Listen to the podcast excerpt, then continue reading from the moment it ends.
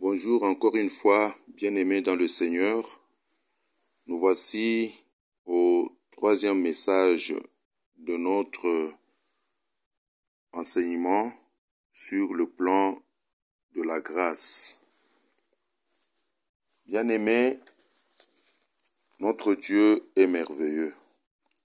Il avait conçu un plan dès avant la fondation du monde pour toute l'humanité.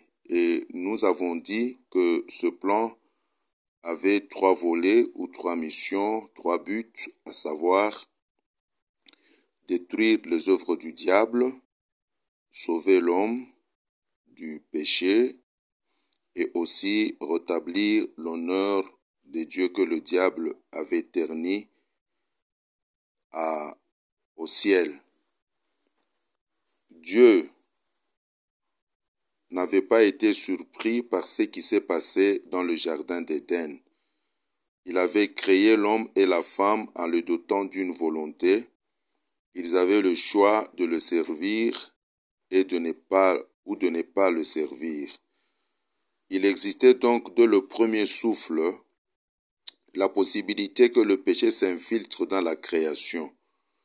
Dieu aimait tant les humains avant de créer quoi que ce soit, il avait établi un plan, un plan magistral pour éradiquer le péché. Ce plan était le prototype de la grâce, un modèle de rédemption, une révélation du propre cœur de Dieu. Le péché entrerait dans le monde, déformerait sa création et détruirait la vie, mais le péché et la mort ne régneraient pas indéfiniment parce que Dieu avait déjà monté un plan pour pouvoir éradiquer cela. Le plan magistral de Dieu était infiniment complexe. Il impliquerait la venue sur la terre de Dieu lui-même en tant qu'homme. Limité par l'espace et le temps, assujetti au péché et à la mort. Dieu a donné à Adam et Ève un éparçu de tout ce qu'ils devraient savoir. C'est ce que nous allons voir du plan et du prix même de la rédemption. Aujourd'hui, nous abordons le problème du péché de l'homme et ses conséquences néfastes dans la vie de l'homme et même de toute la création. Et nous allons nous baser sur le texte de Genèse 3, pratiquement tout le chapitre 3, et nous allons aller jusqu'au verset 22, pratiquement, mais j'aurai à toucher au verset dont j'aurai besoin pour vous expliquer telle ou telle autre chose. Donc, quand nous lisons la Bible, nous voyons à partir déjà du verset 1 que le serpent s'était infiltré dans le jardin. Et le serpent a séduit la femme et la femme a mangé du fruit de l'arbre de la connaissance et du mal, du bien et du mal. Et la femme en a donné aussi à son mari, à l'homme, et l'homme aussi a mangé.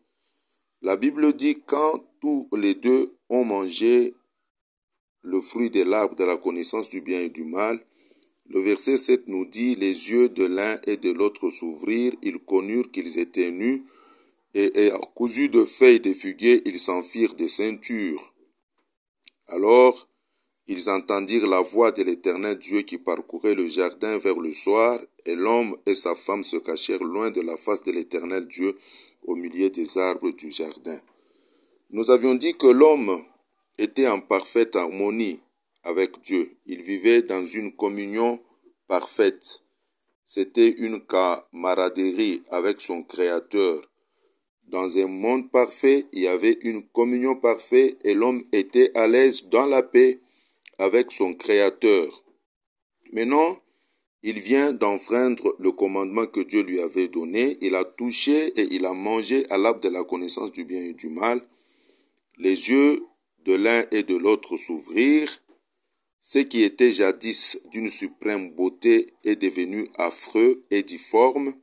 Ce qui était ordonné était tout à l'envers, tout en dessous, et ce qui était saint est devenu corrompu. Adam et Ève ont rompu les liens de confiance avec Dieu. Je vous ai dit la fois passée, l'enseignement précédent, que Dieu avait placé l'arbre de la connaissance du bien et du mal pour tester le degré de leur confiance en lui et voir comment ils utiliseraient leur volonté et apprendre qu'ils devraient vivre non seulement de ce qui est de la terre, ce qui est de ce monde, mais de tout ce qui sort aussi de la bouche de Dieu.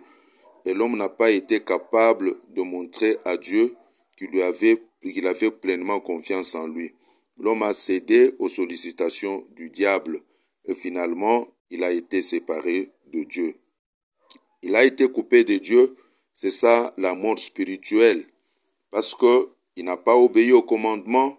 Jean 12, 50 nous dit que le commandement de Dieu sont la vie éternelle.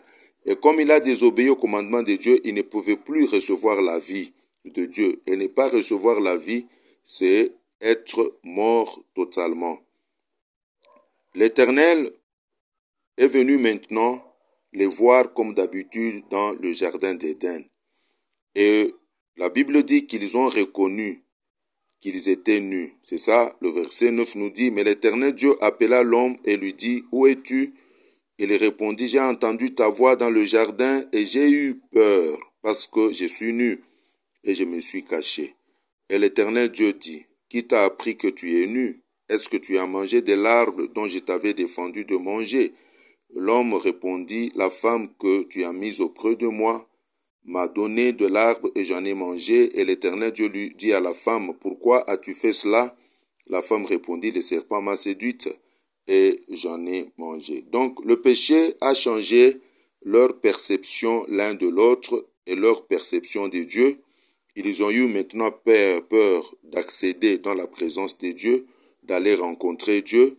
Ils se sont vus nus, en d'autres termes indignes de pouvoir s'approcher de Dieu et parler avec lui. Tout en leur tête a été pratiquement bouleversé. Donc pour la première fois dans la vie, ils ont connu la honte et pour la première fois, ils se sont cachés devant Dieu par crainte de ce que Dieu, qui n'avait que l'amour pour eux, peut-être, puisse leur dire et ils ne savaient pas comment Dieu allait réagir. Qu'est-ce que nous constatons? Nous constatons que les deux n'ont pas accepté d'endosser leurs responsabilités. L'homme a rejeté les responsabilités sur la femme, la femme a rejeté les responsabilités sur le serpent, mais qu'à cela ne tienne, Dieu devrait prononcer un jugement parce qu'ils avaient enfreint ses lois ou son commandement. Alors, ils se sont fait des vêtements cousus des feuilles de fugue, de, de, de, de fuguier, pour couvrir leur nudité, afin que quand Dieu se présenterait, peut-être qu'ils puissent aller vers lui. Qu'est-ce que ça signifie? Les feuilles de fuguier signifient euh, sa propre justice, qui n'était pouvait pas être suffisant pour Dieu. Donc l'homme avait toujours besoin de rencontrer Dieu. Il se fabrique ses feuilles ou ses habits pour se faire lui-même justice afin d'accéder maintenant à la grâce, d'accéder maintenant dans la présence de Dieu. Ce que nous pouvons tirer comme leçon, que notre propre justice, nos propres moyens, si nous allons à l'église, si même nous prêchons, si nous chantons, si nous sommes de protocole à l'église et nous travaillons beaucoup, même si nous commençons à prier beaucoup, notre justice et nos moyens ne peuvent nous donner accès à Dieu tant que Dieu n'a pas encore prononcé ce deux mots sur le péché, sur le péché que nous avons connu et, et que Dieu aussi ne nous a pas encore abordé. Alors Dieu est venu les voir. Il n'y avait pas moyen qu'ils puissent se présenter devant lui. Ils sont partis se cacher malgré qu'ils s'étaient déjà couverts. Dieu est venu les chercher dans les jardins. Il dit, Adam, où êtes-vous? Pourquoi n'êtes-vous pas venu m'accueillir? Que vous est-il arrivé? Qu'a-t-il? Qu'est-il arrivé à notre amitié Dieu savait bien sûr tout ce qui s'était passé dans le jardin d'Éden, mais ce qu'il voulait, que l'homme reconnaisse ses forfaits avant qu'il ne puisse prononcer un jugement contre ce qu'il a fait. Dieu était au courant. Dieu voulait les approcher. Dieu voulait qu'ils reconnaissent leurs fautes. Il en est de même de nous aujourd'hui. Si nous tombons dans le péché, il est tout à fait possible pour nous que nous puissions aller vers Dieu et que Dieu viendra toujours vers nous pour chercher à comprendre qu'est-ce qui a fait que nous puissions tomber et comment il peut nous aider à nous relever. Dieu voulait qu'ils reconnaissent bien sûr leurs fautes et avouent leurs défaites afin de leur appliquer le jugement.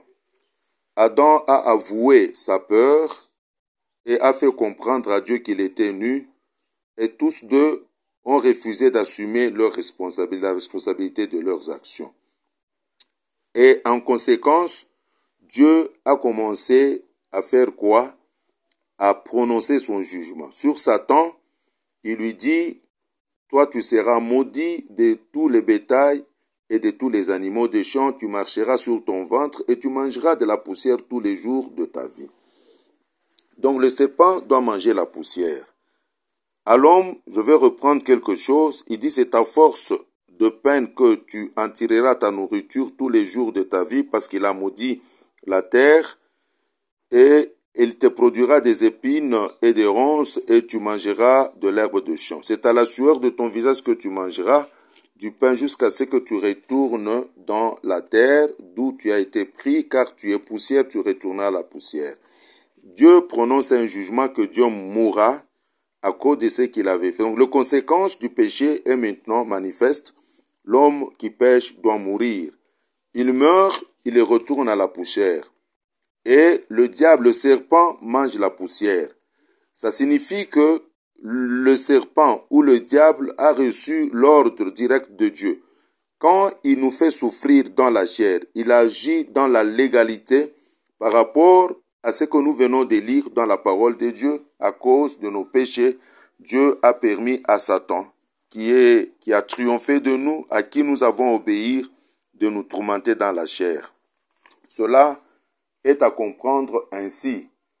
Alors, à la femme, Dieu augmente la souffrance au moment de l'accouchement, et Dieu dit à la femme que je mettrai l'inimitié entre toi et le serpent. Au serpent, puisque tu as fait cela, tu seras maudit entre tous les bétails, entre tous les animaux des champs. Ainsi, Dieu mettra au verset 15 l'inimitié entre toi et ta femme, entre ta postérité et sa postérité. La postérité de la femme t'écrasera la tête et tu lui brisseras le talon. Qu'est-ce que nous appelons la postérité ou la descendance de Caïn qui sera ennemi de la descendance de la femme? Il faut comprendre que la descendance de Caïn ici, ce sont tous ceux-là qui désobéissent à la parole de Dieu, qui posent certains actes de la méchanceté. Ici, quand nous allons dans un Jean, la Bible nous dit, ne soyez pas comme Caïn, qui était du diable parce que ses œuvres étaient mauvaises. Donc, tous ceux dont les œuvres sont mauvaises, ils sont du diable nous pouvons les qualifier comme la descendance du diable, comme nous pouvons encore ajouter un verset de Jean 8, 44, quand Jésus dit aux Juifs que vous avez pour père le diable, parce que vous mentez comme lui. Donc la descendance des Caïens, ce sont les gens qui posent des mauvaises œuvres, et la descendance de la femme se réfère à Jésus-Christ qui est venu selon Galates 3.16, qu'il s'agit d'une descendance, pas de plusieurs, à savoir Christ, qui devrait venir pratiquement euh, de cette lignée. Donc, Dieu dit que Christ viendra ici, Christ écrasera la tête du serpent pendant que le serpent lui mordrait le talon. Et nous avons vu Christ venir, Dieu porter la chair et être mis à la croix par le diable cela que cela a été accompli ce verset. Ça signifie que quand Dieu prononce la sentence, malgré qu'il pouvait souffrir, qu'il pouvait retourner à la poussière, mais Dieu donne quand même une certaine lueur, un espoir à Adam et Ève que même si vous avez péché, plus tard, il y aura quelqu'un qui vous relèvera de votre péché. Et c'est Jésus-Christ qui devrait venir pour écraser la tête du serpent. Et il est venu, il l'a fait à la croix de Golgotha. J'essaie d'expliquer quelque chose de ce qui s'est passé à la croix. Jésus étant sur la croix, il voit sa mère Marie et Jean, le disciple, à côté de lui. Il dit à Marie, Femme, voici ton fils, et à Jean, Fils, voici ta mère. Au fait, quand nous voyons la situation dans laquelle Jésus était en train de parler, quel est le panorama qui existait en ce moment-là, dans quelles conditions il parlait, il se voyait à la croix en tant que postérité ou descendance de la femme et que le diable avait mordu à son talon, c'est-à-dire il avait crucifié. Alors quand il parle à Marie en disant Femme, voici ton fils, fils, voici ta mère à Jean, c'est pour dire tout simplement, si toi Jean, tu considères Marie comme une femme et que tu es issu d'une femme, et cette femme, c'est celle-ci qui m'a donné aussi naissance, mais regarde comment on est en train de me traiter. Donc tous ceux qui deviennent la descendance de la femme, la femme qui est Marie, la femme qui est Rebecca, la femme qui est Ève, c'est ça parce que Ève c'est la mère des vivants. Rebecca également a hérité de la même promesse de la mère des vivants. La Bible dit de Rebecca en Genèse 24 et 60 que sa postérité possédera la porte de ses ennemis. Au fait, c'est la même chose. Et finalement, dans cette sélection, nous trouvons Marie qui accomplit totalement, par, par elle, cette prophétie a été accomplie. Et nous tous qui croyons en Jésus-Christ, nous devenons la descendance de la femme. Le diable nous traitera de la même manière qu'il a traité Jésus. Mais gloire à Dieu, quand il veut nous traiter, Jésus-Christ a déjà écrasé la tête. Même nous, nous avons déjà écrasé sa tête et il ne peut rien contre nous. Alors voilà comment Dieu a fait les choses? La terre entière a été maudite à cause du péché de l'homme. Et la terre a continué vraiment à soupirer après une certaine rédemption. Et ça, nous le lisons dans Romains 8. Nous le lisons dans Romains 8, 19, je crois. Romains 8, 19. Nous allons lire cela à 22. Euh, nous lisons, Or, nous savons que jusqu'à ce jour, la création tout entière soupire et souffre les douleurs de l'enfantement. Et ce n'est pas elle seulement, mais nous aussi qui avons les prémices de l'Esprit, nous soupirons en nous-mêmes en attendant l'adoption, la rédemption de notre corps, car c'est en espérant que nous sommes sauvés. Donc, la création, jusqu'ici, jusqu'à ce jour, souffre de douleur de l'enfantement. Elle soupire après sa délivrance, elle languit après sa délivrance. Et ce n'est pas seulement elle, même nos corps aussi soupirent et attendent la rédemption, l'adoption de notre corps, l'adoption et la rédemption de notre corps. Cela est très important que le péché peut affecter beaucoup de domaines de notre vie et nous rendre très vulnérables et faibles et nous rendre esclaves de ce monde. Voilà que Dieu a pu prononcer son jugement et beaucoup de choses ont été maudites. La femme devra dépendre maintenant de son mari et tous ses besoins se tourneront, se tourneront vers le mari. Donc l'effet de la malédiction sera brisé un jour et le péché prêterait son emprise quand Christ viendra. Quand la postérité de la femme écrasera la tête du serpent, alors les effets de la malédiction seront brisés un jour. Et Christ est déjà venu, tous les effets de la malédiction ont été brisés et nous avons été libérés, nous sommes venus de bénédictions pour Dieu. Donc, bien que Dieu ait maudit sa création, il a donné une lueur d'espoir aux humains, la promesse d'un rédempteur dans Genèse 3.15. Donc la descendance de la femme écrasera la tête du serpent c'est-à-dire la destruction des œuvres du diable qui entraîneront la rédemption de l'homme. Après avoir prononcé le jugement, Dieu a réglé le problème de leur nudité. Alors Dieu a tué un animal. C'est un acte qui préfigurait la rédemption. Dieu a tué un animal innocent et leur a fait des habits avec la peau de ce dernier. Ainsi, le sang de cet animal peut couvrir le péché et leur la peau qu'ils portaient montre la justice de Dieu. Donc Dieu a couvert leurs péchés de manière à ce qu'ils continuent à vivre normalement.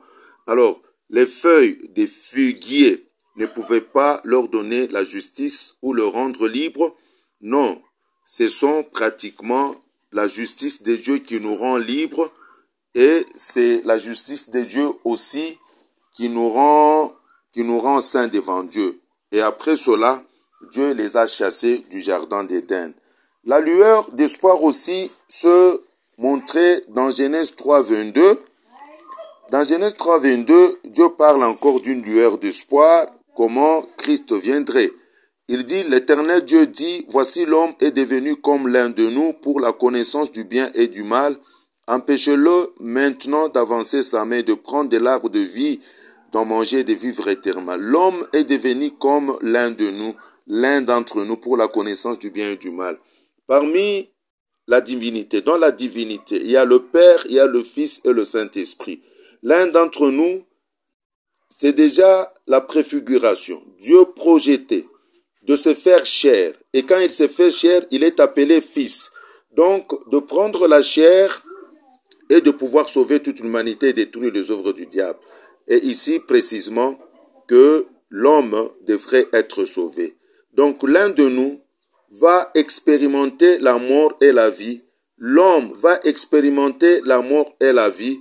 Donc la mort et aussi la résurrection. Donc l'un de nous, ça signifie Christ. Et par là, donc Dieu montrait comment l'homme pouvait être sauvé à travers celui qui viendra expérimenter la mort et la vie à savoir Christ. Donc Dieu a tout prévu. Nous n'avons pas à nous plaindre, nous n'avons pas à regretter, car Dieu nous a créés avec une volonté et il a tout prévu, de sorte que s'il arrivait que nous péchions, il y aura un moyen de nous tirer d'affaire. Donc, là, le péché de l'homme, le plan magistral de Dieu impliquait la venue sur la terre de Dieu lui-même en tant qu'homme qui serait venu et limité dans l'espace et dans le temps et il pouvait nous délivrer du péché. Donc Dieu a donné à Adam et Ève un, un aperçu de la restauration du plan et du prix de la rédemption. Le prix, c'est l'animal que Dieu avait tué et le sang d'un innocent a pu couvrir le péché de tous les deux. Il leur a donné une lueur d'espoir. Vous aussi, si vous êtes dans le monde, si vous pensez que Dieu vous a abandonné, il n'en est pas ainsi. Dieu, malgré qu'ils avaient péché, il est venu vers, eux pour qu'ils puissent échanger et qu'ils connaissent leurs problèmes et qu'ils puissent les, délivrer euh, de leurs péchés.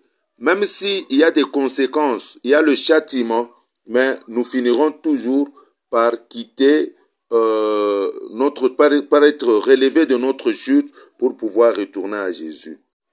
Alléluia. Donc, à un moment donné, bien précis, naîtrait un homme qui sauverait l'humanité et qui écraserait la tête du serpent. Et c'est celui-là, c'est Christ. Avec cette promesse, Dieu a commencé à révéler le plan de la grâce. Que Dieu soit béni. Donc, regardons maintenant à Jésus et demain, nous allons voir comment Dieu a préparé une descendance, une lignée de la foi jusqu'à ce que Jésus-Christ viendra. Que Dieu vous bénisse. Bonne écoute. Merci beaucoup.